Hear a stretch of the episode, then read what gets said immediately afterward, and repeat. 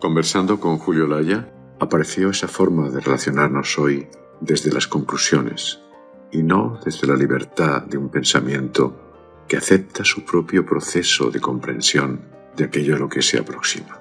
Él sostenía que desde las conclusiones no hay posibilidad de diálogo.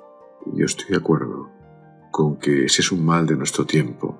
Tenemos derecho, desde luego, a descansar en una conclusión, pero no detenernos en convertirla en un destino, en el fin de un trayecto para el que nos pueden faltar muchas otras miradas.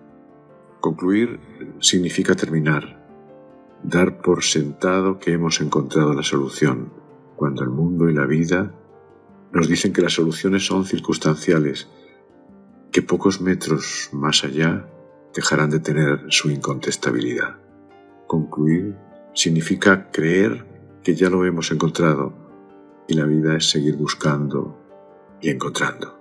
El riesgo de concluir es que nuestro ensimismamiento anule la maravilla de pensar.